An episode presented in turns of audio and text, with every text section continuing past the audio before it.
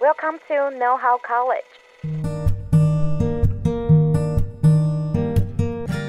大学问，大学生的大灾问。欢迎回来，《大学问》大学生的大灾问，我是主持人 Fanny，我是今天的客座主持人杜杜。杜杜，这是不是我第一次跟你一起主持啊？没错，我最近听起来超级紧张的。不要紧张，不要紧张，来跟观众介绍一下你是谁。大家好，我是《大学问》这一年的制作人，然后今天是来当客座主持人的杜杜。然后我在《大学问》已经将近一年的时间了，很开心今天可以跟大家分享我的故事。哎，那杜杜最近都在做些什么？我最近呢，你也知道，七月刚毕业就是就职潮嘛，我最近正在努力的找工作。那通常，因为我记得你是中文系嘛，那通常中文系出来都会找什么样的工作？很多哎、欸，可是像我因为没有修教程，所以我就不可能当老师。然后有蛮多学姐会去出版社工作的，所以我也在想，还是我要踏入出版社这个职业。哦，出版社吗？我们今天刚好邀请到一位有十年的编辑经验，并且把自己的编辑生活出版成册的画家。让我们一起欢迎 Yuli。Hello，大学问的听友们，大家好，我是编辑小姐 Yuli。Hello，大家好，很高兴今天可以来认识一些新的听友。那我是 Yuli，那我主要的工作呢是一个编辑。那我有个粉丝团叫做编辑小姐 Yuli 的绘图日志，可能有一些对编辑感兴趣的人都有看过了。那我过去呢，这个因为我已经毕业大概十年了嘛，我过去的职涯呢几乎都是在做编辑这个工作。我有四年做过童书出版的编辑，有两年做过时尚杂志的编辑，然后后面呢我开了公司自己做自由接案的编辑，然后今年开始呢我在政治圈。当社群编辑，听起来是非常斜杠的人生。对，没错。而且在这期间，我还持续有在经营粉丝团和录我的 podcast 节目。好的，那我想要先请问一下，就是因为你刚刚说你有接触到非常多不同种类的编辑嘛？嗯，那想要问，就是因为现在就是编辑的 title 真的非常多，像你刚刚说的有出版编辑啊、杂志编辑、采访编辑之类，那这些编辑的差别在哪里？嗯，编辑真的是有蛮多种类的，这样一时还真不晓得怎么分。首先可以用出版物的种类来分。那例如说刚才提到出版社的编辑，大部分的出版社我们是出一本书嘛。那出版社编辑最主要的工作呢，就是做那整本书的类似 PM 这样子。那其实很多产业都会有 PM 这个角色，就是产品经理嘛。你做一个规划、开发、企划中间的执行以及后续的行销。那编辑跟普通的 PM 最不一样的地方，就是我们多了一个书籍校对的这个工作，以及我们要跟作者沟通，所以出版社的编辑，如果你想要跟其他编辑做一个区别的话，有一个最大的区别就是，我们的内容是作者产出的，那编辑就像是一个辅助的角色。作者把内容写出来之后呢，编辑会协助他把他的内容整理起来，然后要如何的排版，然后去一次又一次的阅读、修润他的文字，让那个内容从一个 Word 档变成一本书的这个过程。那除了出版社编辑之外呢，还有刚才你有提到的采访编辑。那大部分的采访编辑多半是在杂志或者是在报社这样子的单位工作。那采访编辑跟出版社编辑最大的差别呢，就是大部分的采访都是编辑亲自去采访，编辑去撰稿，然后编辑在做校对修润的工作之后，那个东西才会被出版出来。那这个制度叫做采编合一，就是你采访跟编辑是同一个人做。所以出版社的编辑跟采访编辑最大的差别就是你要不要自己写稿。大概这个差别。那除了这个之外呢，还会有在新闻媒体工作的编辑。那这样子的编辑通常会是由记者把他的新闻写好了之后交到后台的编辑。那编辑会去做一些内容的，可能是 fact check 或者是做下标。那这就是新闻界的编辑。那现在还有很流行的工作是社群编辑，就是所谓社群小编。那社群小编的工作内容，我觉得是跟呃，其他编辑最大的不同，是因为它的载体是网络，所以它大部分是要比较接近写文案，而不是写文章。那它必须要非常的瞬息万变，每天都推出不同的东西。那像出版社的编辑，有时候我们一间出版社可能一个月一个编辑负责一本书，那社群编辑可能就是每天都要出两三篇贴文。那杂志如果你是月刊的话，可能就是一个月就要出一本杂志，所以这个工作步调也不一样。那除了用不同的载体来分之外，也会用不同的主题来分。同样是在一间出版社里面可能有科普的书、社科的书、文学的书，或者是漫画。那不同的编辑他会依照自己擅长，或是依照自己的兴趣去呃选择他要专精于哪一个类型的书。所以编辑的分类真的非常的广。了解，虽然说 title 都是一样，嗯、但是接触到的事情跟工作的节奏是完全。没错没错啊，那听起来编辑的工作真的分了很多种哎，那我就开始很好奇，Yuli 当初是先从事哪一种领域的编辑工作啊？我一开始是做童书的编辑，那所谓的童书就是指零到十八岁，这个是童书的范畴，然后十八岁以后呢会称为成书，就是成人的书籍。那我当时一开始会从童书出版就是入行，是因为我的妈妈就是绘本的作家，所以等于是我的整个成长过程之中，绘本这件事情就是不断的在我的日常生活中出现，我就觉得这是一个相对比较熟悉的领域，所以才会从童书编辑开始。那想请问一下，就是当出版社编辑一天的生活大概会是什么样？好，嗯、呃，因为出版社编辑的工作，它其实是。呃，它是一个很孤单的工作，因为你自己一个人负责这本书，那你旁边的同事他负责的可能是另外一本书，所以其实每一个编辑自己工作的节奏不太一样。那像那个时候，我自己的习惯是这样子啦，因为我常常觉得我早上是我脑袋比较清醒的时候，那我们在看书稿要做校对的时候是非常需要专注力的，所以我通常会把这个校对、修润这种需要专注力的工作安排在早上，所以我可能早上就开始看稿，那看到中午吃完饭之后有点爱困嘛，因为吃完饭又想睡午觉，所以我就把。把一些回 email 啊，或是做一些比较行政类型的工作，就是放到下午时段再做。然后结束这个行政工作这个流程之后呢，可能就开始做一些比较类似行销的企划、企划发想之类的。所以我这大概是分成这样子的过程。那这期间当然会一直有人来打断你啊，老板交代工作啊，作家打电话来啊，或什么的。所以其实一天的节奏也不太一定，但我主要就是会拆成早上看稿，下午处理行政事务，然后之后再看要做什么。那当时跟我最好的同事，他的工作习惯就跟我非常的不一样，他觉得下午才是他最专注的时间，而且下午时间比较长，他想要长时间好好的专心把稿子看完，所以他跟我是反过来的，他就是早上会先去回 email 和处理行政的事务，然后下午再开始好好的看稿，所以这其实都看你个人的工作的精神，让你怎么分配那个时间。了解，所以不同编辑的工作节奏是不太一样。啊，我就有点好奇啊，因为像刚刚 Yuli 有讲到说，就是可能在在不分，你就必须要挑出来。对，所以我就好奇说，那。很多人都会觉得说，哦，编辑一定要挑错字能力很好，或字典系什么的。Uh. 那真的编辑的中文能力必须要很好吗？如果中文能力不好的情况下，还有办法担任编辑这个工作吗？中文能力不好是不可能担任编辑这个工作的，这个应该应该，这是当然的。对，因为我觉得书是很多人啊，它是一个基本上是一个很多人就开始认知文字的一个东西，所以你基本上要在书中达到你所能达到的最高的标准。这样子，因为其实编辑是一个很重要的角色，我一直觉得编辑很不可或缺，而且他应该要被世人尊重，是他是一个站在知识的制高点的一个角色，知识守门员。对，知识守门员。像看你任何一个科系，我管你是读医科、医科还是法律系，你们所读的那些书，一定都是某一间出版社有某一个编辑想说好，我要来出版这本书，你才读得到你手上的那本书。哎，而且像是国外的很多畅销书，它之所以被翻译进来台湾，也是因为有一个编辑他在国外看到了。他觉得哎、欸，这本书很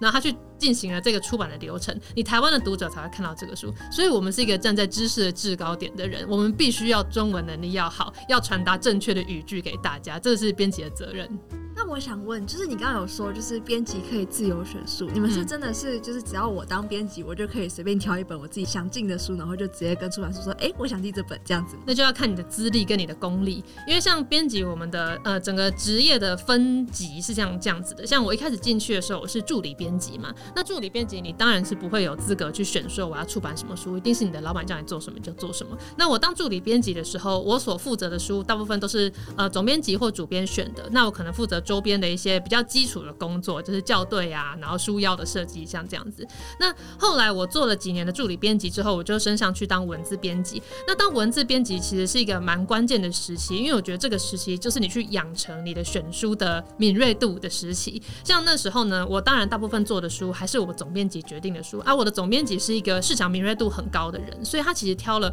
很多本书，他引进台湾之后都造成非常大的话题，然后有帮出版社赚钱这样子。那那个时候呢，他就开始想要培养我跟我当时的同事也有这个选书的敏锐度，所以那我们去台北国际书展的时候，大家知道国际书展一楼大家在买打折的书，那二楼呢就是一个编辑的战场，他就是来自各国的出版社的代表会来到这边，他会带他们那一年最畅销或最新的书籍来，那我们编辑呢在会跟各个。国家的出版社他们会约时间，例如说我可能今天约说好，我早上十点跟美国的 A 出版社，然后可能十一点跟日本的 B 出版社，然后可能下午两点跟法国的 C 出版社，我们会一直 booking 这个时间。那我们去到那边，他们就会把那年的新书拿出来，然后就给我们看。那我们编辑在这个时候呢，就要从这个茫茫的书海中去选择，哎，有没有哪一本书我觉得很不错，值得把它出到台湾的？那这就是考验你的选书品味的时候了。那有时候可能好几间出版社都挑中同一本书，那你你的出版社还必须要有财力去竞标这个版权。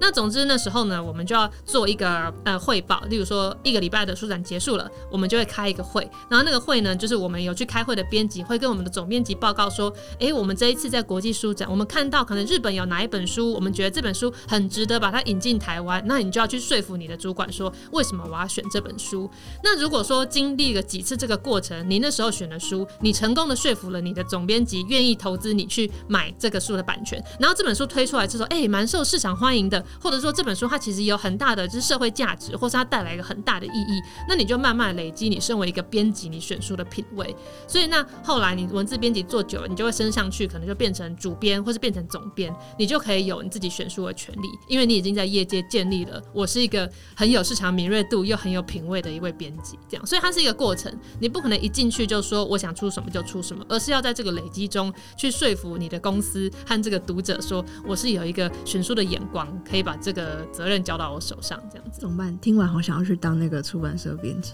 再熬很久，第一手看到那种很厉害的书，哎，对，这是事实。其实当编辑，我对我来说最大的 bonus 就是所有书出版之前，我都会是第一个看到的人。对，就会觉得这样很，而且也可以有点间接的决定说要让大众看到哪一本书，对，这样是对的。我等下就写履历。哎，那我想要问一个，就是就是你刚刚有说编辑他们其实会培养一个叫市场敏锐度的东西，我很好奇你们是怎么去培养这个能力的？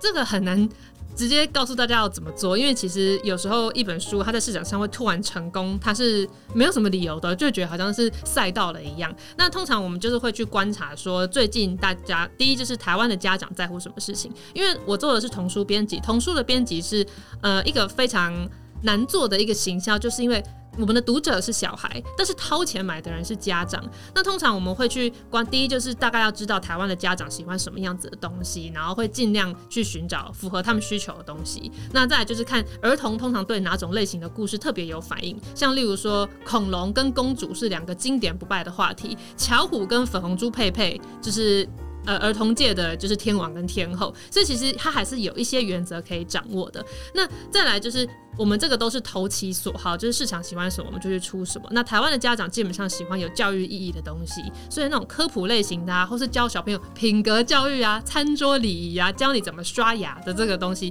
它都是。嗯，会受到市场欢迎的。那但是，一间出版社呢，它不能只是去迎合市场的需求。所以，通常我们会出一些这种就是比较有教育意义，然后比较畅销的东西之后呢，我们可能还会再选几个是我们认为非常重要一个社会价值的传递的东西。所以，如果你可以判断出什么东西是有市场性，然后它成功了，那你就可以要选一些什么东西你觉得很有文学性，适合小朋友阅读。就是如果你这两点都能够兼顾到的话，那就是我觉得就已经算是市场敏锐度很好了。我觉得编辑的换位思考能力感。觉很强，因为你们除了考虑你们主要的受众之外，你们还要考虑像你刚刚说的掏钱的父母。对啊，对，对这是童书出版特有的状况了，就是他的读者跟付钱的人是不同族群的人。听起来编辑真的是要十项全能诶，除了要有文字能力、校对能力以及市场敏锐度之外，还要有一些行销的小巧思。那我就比较好奇说，除了以上一些能力之外，编辑还有什么必备的软硬实力吗？嗯，我觉得有蛮重要的一点就是外文能力要好。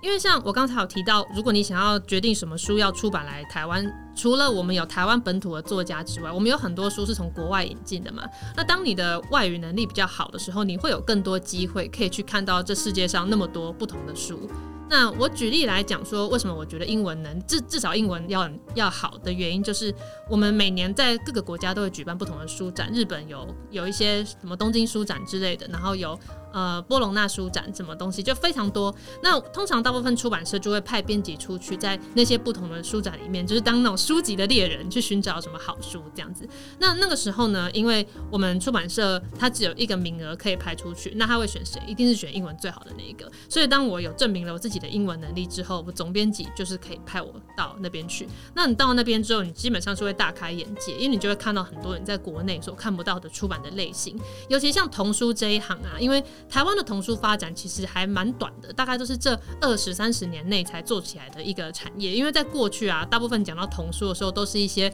嗯盗版的被翻译进来的一些那种世界文学名著。我们台湾有儿童文学跟绘本作家创作者是这一二十年的事情，所以其实它是一一个很年轻的市场。所以当你到国外去看到那种人家已经有五六十年、七八十年童书绘本经验的这些国家，他们出版出的出来的书是什么样子的类型，真的会让你大开眼界。那所以英文好、外文好这件事情，第一个就是有助于你去看到全世界其他不同的书。那再来第二点，我之所以觉得外语能力很重要，是因为我们编辑在出书的时候，因为我们不太可能会自己翻译嘛，翻译很花时间的，所以像假设是英文的书，我们一定是发给译者去帮我们翻译嘛。那今天如果译者译错了，然后你本身是完全不具备有外文能力的话，那你很有可能你就会发生一些无法挽回的错误。这样，所以虽然说我不是说大家都要会那个什么五六种语言之类，但你至少就是英文或者是你其中一个外语要学好。因为像我那时候有个朋友也是在出版社当编辑，那他的英文就是爆炸烂的那一种，就是一直被当掉，然后毕业前还要修那种补救课程。那可是呢，他的日文非常的好，所以他很喜欢学日文，所以他进出版社他是当。日本文学的编辑，那他的这个能力就非常被器重，因为那种小说你发出去翻译，有时候译者一个人翻这种三百多页的小说，他可能会有译错的地方。那因为他自己有日文的能力，所以当他在看稿的时候，觉得说，哎、这边怎么有点好像前言不对后语，怪怪的，他就可以自己回去翻那个外文书，然后他就可以看懂说，哦，这一句他翻译的时候好像有什么错误的地方，他就可以比其他的编辑更容易去挑出这些错误，然后再去跟译者做讨论。所以我觉得有一种外语能，至少要有。一种外语能力会让你在编辑的路上走得更顺，对，等于就是帮忙弥补一下一些译者可能疏忽的地方，这样可以让作品更完美。没错，就是你的作品出错的几率会大幅的下降。了解，就是撇除掉刚刚讲的那些，就是很有趣的，可能去国外选书的经验啊，或者是这种就是书展的那种编辑的战场的经验之外，担、嗯、任编辑之中有没有遇过什么就是比较生气或者比较雷的经验？嗯，其实有蛮多的，只是因为我现在谈的这个出版经验，很多都是那种十十年前的事情，现在回想起来，其实也算是都看开的啦。但是我觉得当编辑，他最辛苦的一点是一个呃沟通的能力的养成，因为像。呃，很各行各业都会遇到 OK，但是我们编辑遇到的 OK 绝对是其中最严重、最难搞的。为什么呢？因为像我们所对接的客户，他其实不是读者哦，最难搞的是作者，就是作家嘛。作家他们是艺术家，他们对他们做出来的东西，他们觉得那个是作品，而不是商品。所以当你在跟他们沟通的时候，你必须要非常耐着性子，并且要换位思考，说为什么我叫作者改东西，然后他们会那么生气。所以我觉得当编辑，整个让我一开始觉得最挫折跟最痛苦的地方，其只是如何要跟作者沟通，因为你当然会很尊敬作者，可是作者他们在思考他们自己的作自己的书的时候，他们会觉得这个是艺术品，而不会觉得说这个是要放到市场上的商品，所以等于是你在这个沟通需要付出非常大的努力。那呃，最容易出问题，让我觉得很雷、很讨厌，但是也拿他没办法，就是新人作家。那新人作家为什么他会这么麻烦呢？是因为假设今天是一位已经出道已久的作家，你在做他的宣传的时候，你一定会有他以前的作品、他以前的成就来帮他做宣传嘛。那如果你是引进国外的书籍的话，这本书一定是在国外已经卖得很好，或是有得过奖，你才会把它引进台湾嘛。但如果今天是一个台湾的新人作家，你要帮他做宣传的时候，你是几乎没有任何东西可以拿来做宣传，因为世界根本不认识他，那这个时候呢，如果那个人是帅哥美女的话，你就可以说啊，正妹作家或者什么帅哥作家。如果他学女作家，对对对。然后如果说学历非常好的话，你就可以说说啊，这个是高学历精英作家。对，那如果他是网红的话，就是网红出书啊，这个也不用担心。那最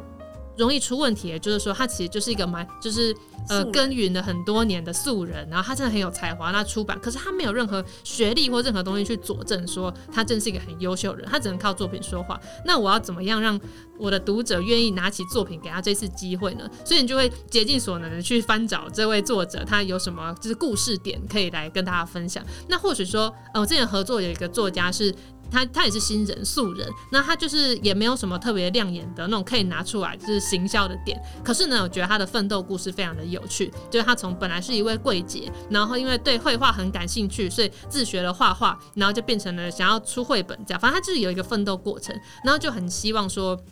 他可以讲他的这个故事来作为他的行销，那但是他当事人不愿意，他就说他觉得这个是他的隐私，他不想要跟大家分享，所以最后就是在这个行销上面就费了很大的。呃，一番沟通才去帮他，就是这个作家的人设，就找到一个定位，然后让他愿意出来，就是跟大家讲述他这段故事。那后来他那个书是卖的还不错，因为他这本身有故事性，他就有激励到很多跟他一样，呃，跟他一样想要转行啊，或者想要创作的人嘛。这样听起来，整个编辑的沟通技巧也是十分重要的。对，他会之所以遇到这个问题，除了我刚才说，就是那个作家觉得自己的东西是作品，但是对出版社而言是商品之外，就是他作家常常讲一句话，就是说我做我出。我写这本书不是为了赚钱，那他就是这样讲。然后如果你说谈钱就俗气了，对，没错，就是有很多人都这样子想，都会觉得说谈钱就俗气了。然后我我不是为了赚钱，那我就要花很多心思去耐着性子说服他说：“老师，你今天特别把这本书写出来，你就是希望你的想法、你的故事可以被更多人看到，对吧？那这些人呢，如果他不把你的书买回家的话，他要怎么去看到你的东西呢？那如果说就是你真的想要让大家看，然后你又不想赚钱的话，那你就写在你的粉丝团跟部落格上面就好了。为什么要透过出版社呢？这样就是要花很多时间去跟他沟通，然后老师在很久之后才想啊，好啦，对了，你说的也没错，就是就是要让大家知识不虽然是无价的，可是太免费去获得的知识未必会被珍惜，所以就他就用这个方式去说服哎，对啊，太免费的那个知识，对对对对，没错，然后就用这个方式就成功说服老师，就说哦，好啦，那就配合你们的行销活动，因为那时候老师是不想配合那些新书发表会什么的，对。但感觉编辑是站在有点像是。市场跟出版社还有作家之间的一个桥梁，对，没错，我们就是作家跟就是书店之间的桥梁，这样子。了解。那因为尤里小姐也有出过一本自己的绘图日志嘛，嗯、所以就很好奇，说当初会怎么怎么会想要把职场生活出版成一本书？嗯，其实我没有特别说，我为了要出这本书去创作东西。其实我是出了两本啦。那那个时候，我的这个整个创作过程呢，它跟我的职业发展又是另外一条线的。就是在我小学六年级的时候，有个东西出现，叫做无名小站。我不晓得，就是贵节目的听友 是不是知道有无名小站这个东西？我，我小时候有听过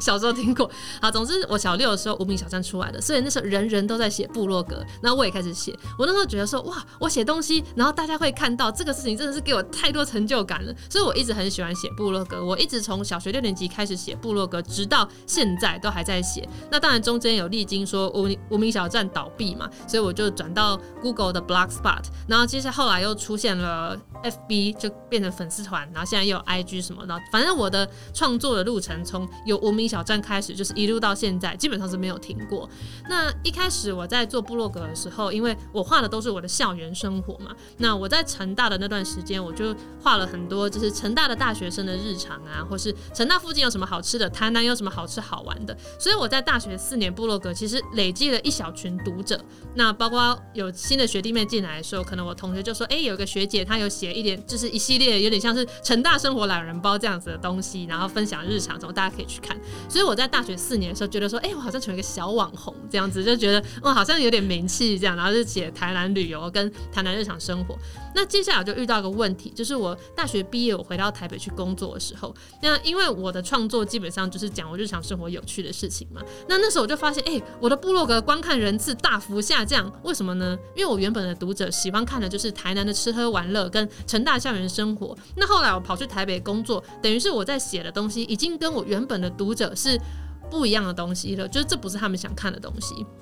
所以我就就是面临说，好，我的部落格必须要转型了。那那时候我就在思考说，我要如何帮我的部落格转型。我就开始广泛的尝试各式各样的内容。那我以前有一个小小的，就是当美妆 KOL 的梦，所以我还就是会做一些什么化妆的教学啦、穿搭的教学啊之类的，然后也会写一些看书的心得啊、看电影的心得，然后来。来呃测试说哪一个主题在我现在的受众会比较受欢迎这样子。那那个时候呢，我就有去观察到说，我不在发这些不同的主题，但如果我是在写职场，就是上班的事情的话，那些文章的点阅率特别高，就特别多人看。我人生第一次因为写部落格被媒体采访的那篇文章的内容是职场的笔记术，就做笔记。那你如何要透过做笔记，然后帮助一个职场菜鸟能够适应就是这个险恶的工作环境，这是是一篇这样子的文章，让我有被媒体采访，所以那时候就确定说，好，职场可能是我下一个就是比较适合创作的主题。所以那时候我就开始把我的部落格做一个转型，因为我原本的部落格名称叫做 Yuli's Picture Diary，就是 Yuli 的绘图日志。那谁知道 Yuli 是谁啊？都不认识，就跟新人作家一样，没有人知道你是谁。所以我想说，我必须要给自己一个 title，让大家一看就知道说，哎、这个这个漫画家他是在画什么东西。所以我那时候才给了自己编辑小姐这个封号。所以这不是别人说的，这是我自己给自己取的。所以我的部落格就是粉丝团就开始改名字，叫做编辑小姐的绘图日志。那这样改了之后，其实就还蛮明确的说，哦、这个粉丝团是在讲跟编辑工作相关的事情，然后它是用漫画的形式。那我就是规定自己发的文一定要都跟出版的工作有关，所以其实我是有特别去限制自己的创作主题，就是针对这个主题去创作。那你累积同样主题的东西多了，自然就会累积一篇对这件事情有一批对自己这件事情有兴趣的读者，嗯、对，来看我的东西。那当然我也是蛮幸运的啦，我在做这个转型的时候，刚好遇到那个日剧，就是校对女王啊重版出来啊，都在热播的时候。所以过去没有人在乎编辑在做什么事情，很多人甚至不晓得出版社有编辑哦，都会说，哎、欸，就是作者写好，然后印刷出来就一本书了。好过分，直接蹦出来了。以前真的很多人会说什么，哎、欸、啊，文字是作家写，图是画家画，那书是印书印刷厂在印，那你们编辑到底做什么？你知道以前编辑是一个，以前编辑是一个完全不会被注意到的角色。然后真的是因为那时候有这两部日剧，大家突然开始关注，大家突然开始关注就会好奇嘛，就会开始 Google 编辑在干嘛，说编辑是什么？编辑台湾对，然后所以编辑小姐就被找到了。那但也是因为我做的很早，所以那时候我在一个出版集团上班，然后我那间出版社就是三人规模的小出版社，但是我们的办公室的隔壁办公室呢是那间集团最大规模出版社，就是野人出版，后来帮我出书的出版社。那他们那时候有一个书系，就是专门在做图文，那他们就知道说，哎、欸，隔壁另外那出版社的同事是有粉丝团在讲编辑工作的，所以其实是我隔壁出版社的同事来问我说，那你有没有想要？出书，如果你要出书的话，你就直接在隔壁出版社出，很方便。这样，那所以他们这样邀约之后，我就答应了。所以其实这个出书的过程，我并不是一开始就为了出书去做这个粉丝团，就是我只是就是有这个喜欢写部落格和喜欢画画的这两个兴趣，然后最后就顺水推舟就出书这样子。怎么突然觉得跟挑菜一样简单？没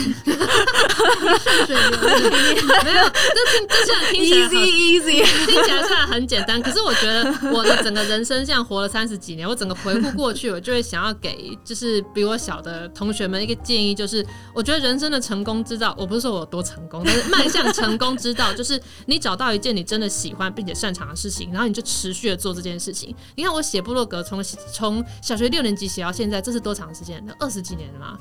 有到二十几年嘛，可是将近二十年吧，这之间我都没有停哦，所以其实它看起来顺水推舟，它是一个累积二十年的事情。也是，因为其实像我写日记，大概写个一个礼拜我就忘记了。对啊，其实 podcast 节目也是啊，你一旦录，你如果只录一季就停止的话，很多听友就会觉得说什么，哎呀，他们不做了，他就没有再继续看了。你要累积够多的受众，然后开始接业配，你也是需要长时间的累积。那蛮好奇，就是你当了十年的编辑之后，你觉得你自己就是有什么样子的改变吗？我觉得最大的改变就是我学会怎么放下我执，就是我觉得我在学生的时代会觉得说有蛮多事情是可以掌握在自己手中的，就是你认真念书，就就算你没考上台大，你至少还是会有一点读书的成绩，说至少会有成大这样，嗯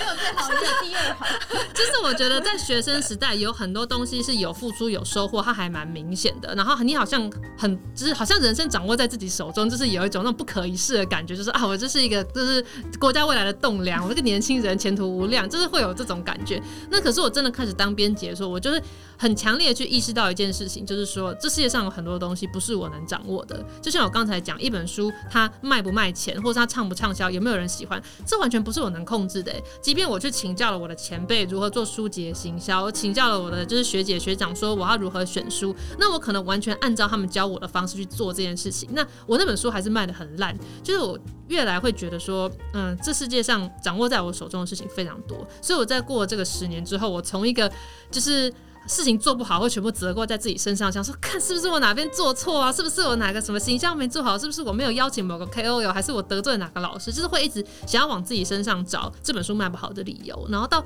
十年后再发生这个事情，我就比较可以学会放下，因为书是就是市场，其实可能不管哪一行都是这样子啦。市场它本来就是瞬息万变的。我这样发一篇文，有时候我一篇文就是也没有特别做什么操作，结果它可能就是什么四万五千多个赞之类的。然后可能有一篇我就很用心写，很用心画，结果这哎三百个赞，就是这个世界上有太多事情不是掌握在自己手上。所以如果要呃带着一个正向的心态去做我现在在做的这件事情，其实有要学会放过自己。那想要请问一下，就是担任作者或是编辑，应该会有蛮多的挫败感，但这十年就是支持你继续做这件事情的动力是什么？哦，好，可以跟你讲这个，就是。因为编辑这份工作，我之所以非常非常喜欢，有一点就是我们做出来的成果是肉眼可见的。因为有些工作，你如果是做像行销之类的话，你可能每个月你看到你的成果是一份报表，然后可能是一个数字。那但是呢，如果你做编辑的话，你的工作成果它会变成一本书，那它会从印刷厂印出来，然后印刷厂业务会拿着就是印出来的书来说什么，哎，许编辑，你的新书印出来喽。所以你会直接拿到那个你工作的成果。我觉得这个是非常非常有成就感的一件事情。那过去我在出版社工作的时候，我们每年年底我们都会拍一个我今年做了哪些书的照片，然后就可能把我那年出的书就全部都这样一字排开，然后就可能就排满一张一整个桌子，就觉得说哇，我这一年就做了这么多书，然后做了这么多编年的编辑之后，那个东西就越来越多，越来越多。然后所以现在我每当看到我的书柜上就是摆着很多我当编辑的时候我负责的书，我都会觉得很有成就感，因为这些书它摆在这边，那你每次你选一本书把它做出来，那你给一个小朋友看到，他很有可能。就是你因此而改变了一个小朋友的价值观，或是你因此而给了一个小朋友新的思考点，或甚至是你影响了一个家长，让家长说哦，原来孩子是这样想的，或就算只是小朋友在看那本书的五分钟，他觉得很开心，他都会让我觉得说我做这份工作是有意义的。那听了这么多尤里分享的编辑的点点滴滴呢？那我比较好奇的是，你有没有给现在也对于编辑工作有所向往的大学生什么建议？嗯。我一定会推荐大家去做编辑这份工作啦，因为我自己本身是因为这份工作而获益非常多，以至于我这样过了这么多年，我可以走到现在这个位置。那但是我觉得，呃，在推荐大家做这份工作之前，有很多前提，大家必须先知道。就第一个就是我们，我觉得我们读文科的人跟读很多理工科的人是不太一样，因为像假设说医生或者是牙医或是律师或者是工程师这样子的角色，他们这个大学四年所学的东西，都是在为他们接下来这个身份做准备。所以我其实觉得这些工作。我们不能拿来跟文科的相比，是因为我们文科这四年在学的东西，它比较像是一种素养或是一种概念，就是它不是直接拿来运用的东西，所以等于是他们一毕业就有一个可能有个证照可以考，或者有个资格可以考，然后就开始工作了。但是我们是一毕业才开始寻找说，接下来我要把我学到的这份素养、这份精神运用在哪一个地方。所以要先认知到一件事情，就是说我们不去跟他们做比较，是因为因为很多人讲到编辑工作，第一个就会讲说低薪嘛，然后再来就讲。什么工时很长嘛？那其实很多人会这样想说，是因为他们拿来跟一些比较高薪的工作做比较。那我会给第一个建议，就是说这个前提就是你不要去跟那些工作做比较，因为它是完全不同性质的东西。其实编辑这份工作呢，就算你想要去找相关科系读，它也没有。就说中文系只是最接近编辑工作的相关科系，它并没有去教你说整个在编辑实务上有什么东西要做，没有校对的训练课嘛，也没有如何跟作者沟通的训练课嘛，就这些东西都没有。所以等于是毕业之后才开始从零开始学，所以就是要意识到说，我们这条路会走的比别人还要久，可能会走的比别人还要长，你才会拿到那个实习律师就拿到的四万五的薪水。这样，就像我一开始是从二十二 K 开始的，那我在二十二 K，然后在呃做了三年之后才拿到二十八，然后后来才拿到三十四，然后后来跳槽到时尚杂志之后才拿到才拿到四万，然后再继续才往上升到现在这个薪水，就是它是一个很漫长的过程。所以当你要选择当编辑的时候，你要先知道说这一条修。行的道路是很长的，你不能去跟其他的行业做比较，对，所以当你有办法认识这个事情的时候，我会觉得那你可以去试试看。那再来就是编辑这个工作，你很难跟别人解释说，就是自己到底在干嘛，因为你做的事情会很杂。那所以你会遇到很多人去讲说什么啊，你编辑的工作听起来就很像在打杂，或者说这个出版业已经是夕阳产业啦，现在都没有人在看书啊之类的。我自己就遇到很多啦，就是在我做编辑就十年前嘛，大家都已经在讲说没有人看书了。那